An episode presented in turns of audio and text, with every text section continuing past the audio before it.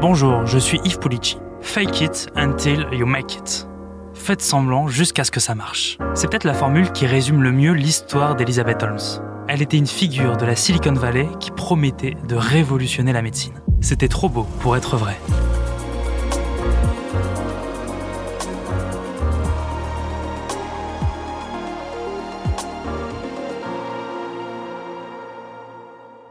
Pour comprendre qui est Elizabeth Holmes, il faut savoir dans quelle famille elle grandit.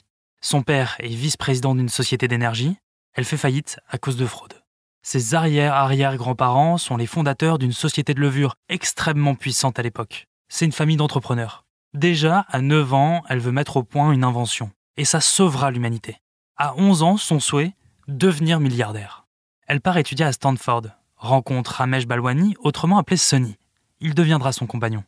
Elisabeth a 18 ans et lui 38. Elle abandonne ses études en deuxième année pour se lancer dans l'entrepreneuriat et travailler sur son invention. Elizabeth Holmes part d'une idée. Elle a peur des piqûres. Et si on pouvait faire un bilan sanguin complet à partir d'une seule goutte de sang? Quasiment instantanément. Uh, on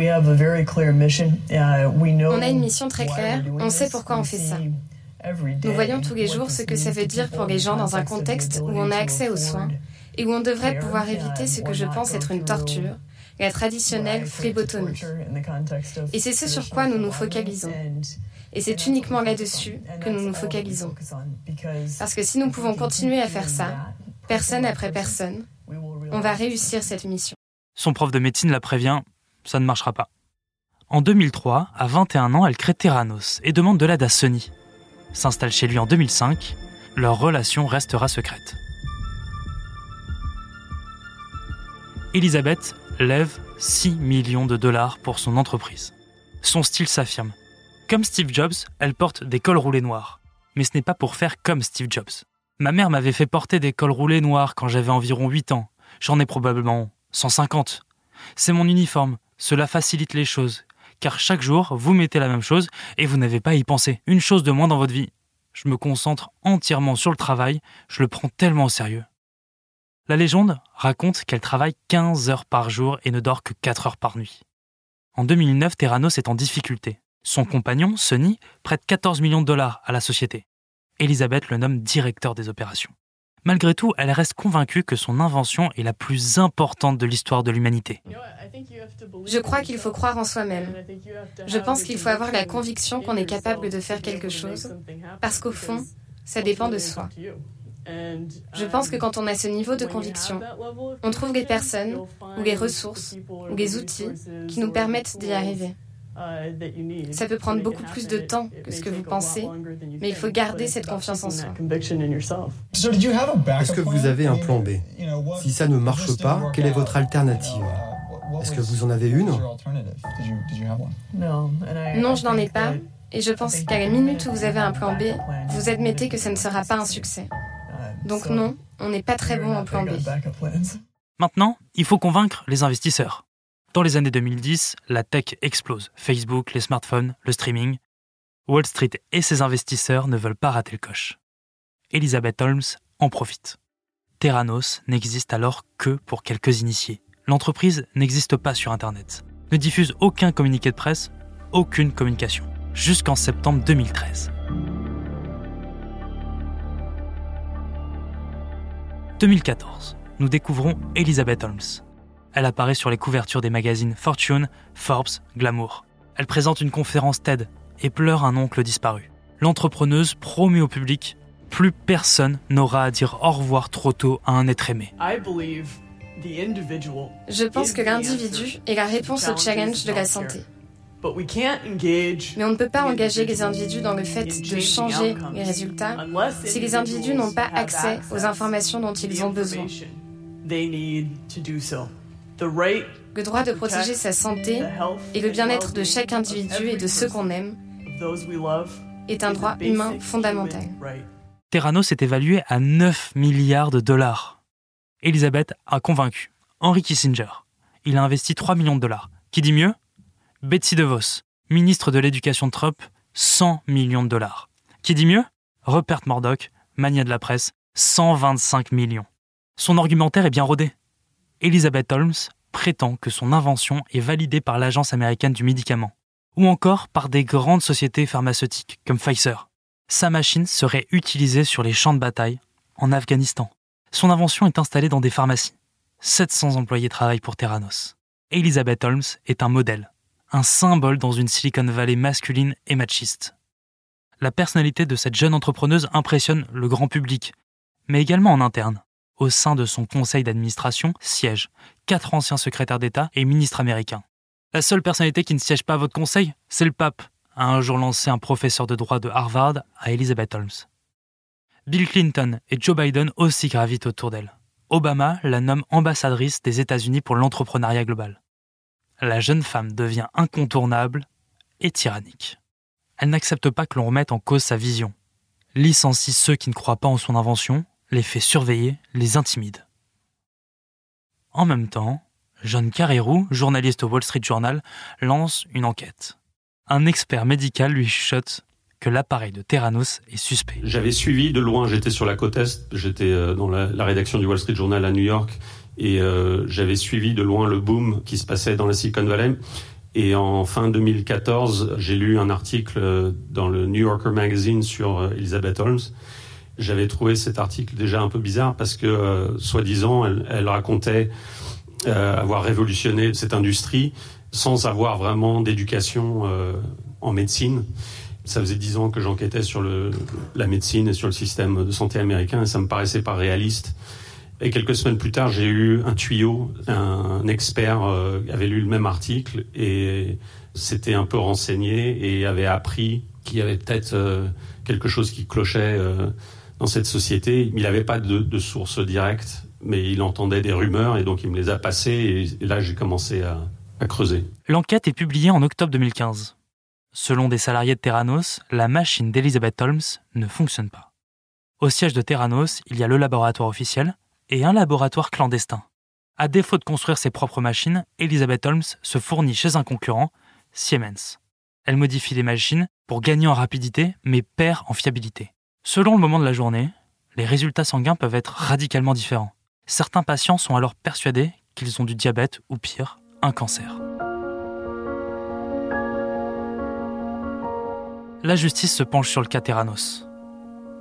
Un million d'analyses sont annulées, l'entreprise fait faillite en 2018. Elizabeth Holmes est convoquée au tribunal en 2021. Elle risque 20 ans de prison. Au procès, son avocat lui pose cette question. Étiez-vous convaincu que Terranos avait développé une technologie susceptible d'effectuer n'importe quel test sanguin? Je l'étais. Elle dit aussi avoir été sous influence, sous emprise psychologique, émotionnelle et sexuelle de Sony, celui qui était son compagnon pendant dix ans. Sa voix se casse quand elle parle de sa relation avec lui. Quand il était en colère, il ne se bornait pas à crier. Il montait parfois dans notre chambre et me forçait à faire l'amour alors que je ne voulais pas.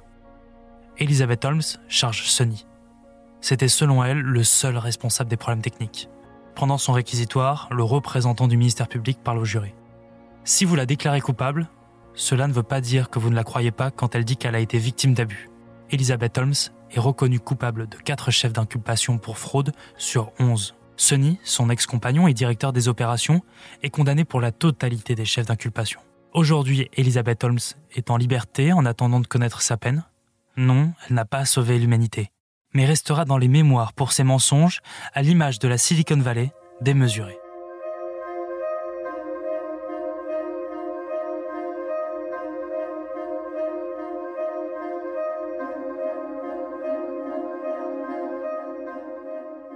Bonjour, docteur Laure Westphal. Bonjour. Vous êtes euh, psychologue clinicienne au GHU Paris Psychiatrie Neurosciences. Vous êtes docteur en psychopathologie et enseignante à Sciences Po. Aujourd'hui, vous êtes là pour nous parler du cas Elisabeth Holmes. Est-ce qu'elle y a cru à son mensonge, Elisabeth Holmes?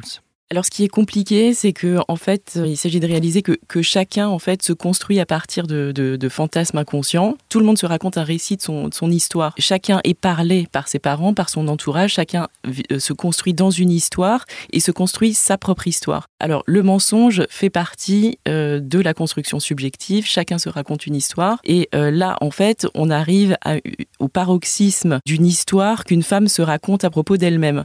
On voit, par exemple, dans son histoire justement qu'elle a lu un certain nombre de livres, d'épopées, de gens qui ont réussi et auxquels elle a voulu ressembler. Elle a voulu y ressembler à tout prix, on l'a on vu, donc en mentant là pour le coup délibérément sur euh, des, des trouvailles qu'elle aurait faites. Elle a affiché euh, exprimer euh, qu'elle avait fait, donc, fait ses trouvailles jusqu'à déployer le scénario permettant de faire croire à tout le monde que c'était vrai. Donc à partir d'un scénario construit, elle a produit un certain nombre de, de mensonges destinés à confirmer ce vers quoi elle voulait tendre. Quel mécanisme il se passe dans sa tête à ce moment-là? Parce qu'à la base, elle voulait découvrir un moyen de faire des prises de sang facilement. Puis finalement, elle y a tellement cru qu'elle pouvait le faire qu'elle a emmené tout le monde là-dedans et qu'elle a menti à tout le monde là-dedans.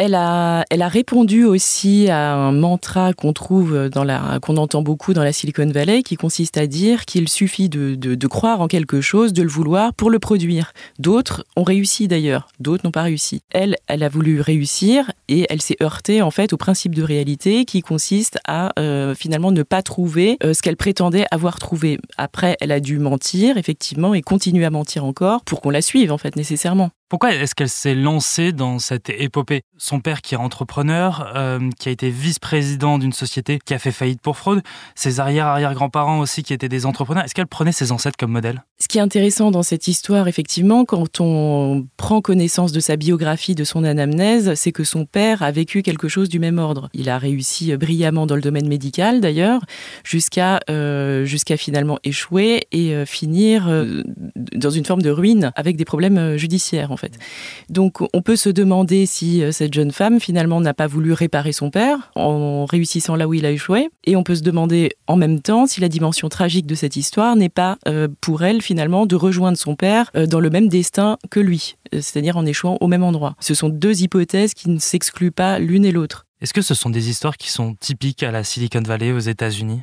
Beaucoup d'entrepreneurs sont mus par ce, désir de, de réussir. Euh, alors réussir, c'est un terme qui peut recouvrir pas mal de choses. Pour cette jeune femme, c'était faire de l'argent. C'est comme ça qu'elle l'exprimait en fait. Pas n'importe comment, par le biais de découvertes qui devaient révolutionner le milieu médical.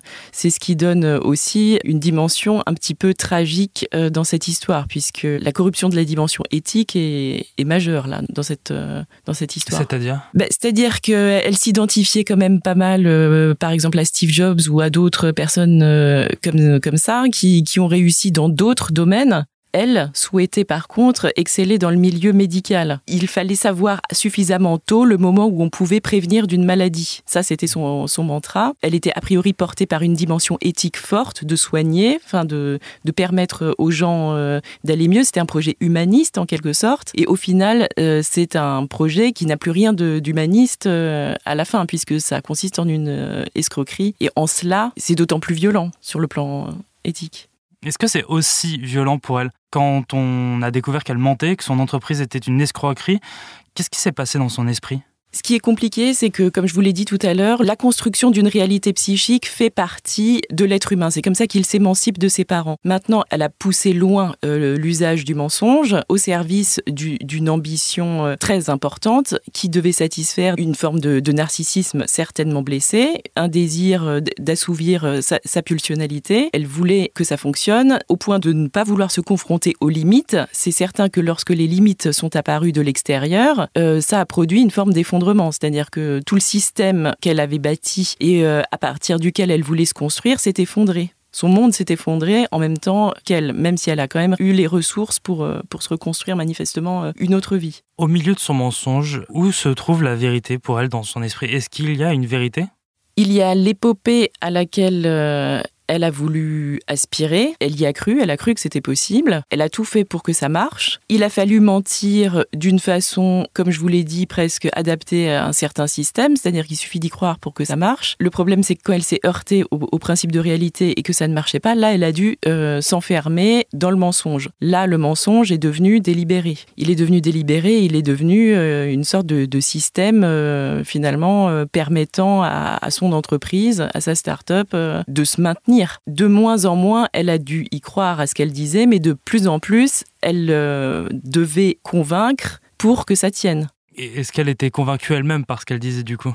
Ça, c'est le propre des problématiques narcissiques, c'est-à-dire qu'il n'y a pas qu'un désir de reconnaissance là-dedans, il y a aussi le fait que euh, tout ce que les autres peuvent renvoyer au sujet euh, de la construction de la personne permettent à la personne de tenir, c'est-à-dire qu'elle tient grâce au regard de l'autre. Et donc on regarde ses employés qu'elle méprisait, qui étaient un peu des ennemis pour elle. Alors paraît-il qu'il y avait plusieurs sortes d'employés. Euh, il y avait les, employés qui s'opposaient un petit peu à ce système euh, puisqu'il y avait une forme de fonctionnement en silo, de, une culture du silence. Donc euh, ces employés-là ont été plutôt sommés de partir en signant une clause de confidentialité. D'autres, par contre, qui adhéraient ou voire cautionnaient, ont été promus. Donc c'était un système bien huilé, bien rodé quand même qu'elle a mis en place.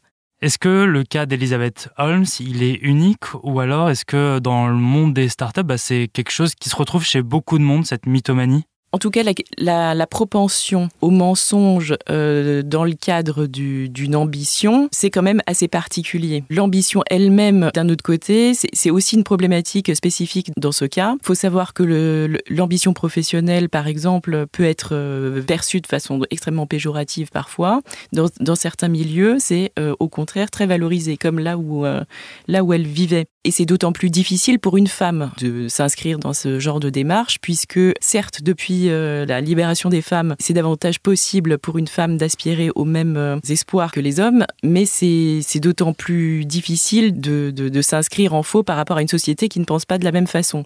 Donc là, il y, a plusieurs difficultés en même temps. Il y a la question de l'ambition professionnelle, l'ambition pour une femme, mais là, il y a le recours au mensonge qui, là, jusqu'où il va, est quand même euh, pas si fréquent que ça. C'est important de se rendre compte que les symptômes individuels, parce qu'on se, on se focalise beaucoup sur les symptômes individuels, les trajectoires individuelles de certaines personnes, les trajectoires individuelles sont toujours au carrefour de problématiques, certes individuelles, subjectives, mais sociales. Et là, on voit bien avec euh, cette, euh, cette jeune femme que certes, elle a souhaité euh, résorber une forme de blessure narcissique, sans doute, aspirer à une forme d'ambition qui au départ n'avait rien de, péjoratif, hein, révolutionner faire avancer le monde en fait. Hein. La question c'est aussi comment ça s'inscrit dans une société. Et euh, là, la société aussi a pu accentuer une propension individuelle à exagérer. Euh, c'est un, un milieu très particulier où, où il, faut, il faut avancer sans, sans échouer. Merci Laure Westphal d'avoir pris le temps de répondre à mes questions. Merci d'avoir écouté ce nouvel épisode du titre à la une. J'espère qu'il vous a plu. N'hésitez pas à lui mettre une note, un commentaire et à le partager. Vous pouvez retrouver le titre à la une sur toutes les plateformes d'écoute et sur le site et l'application de BFM TV. À demain.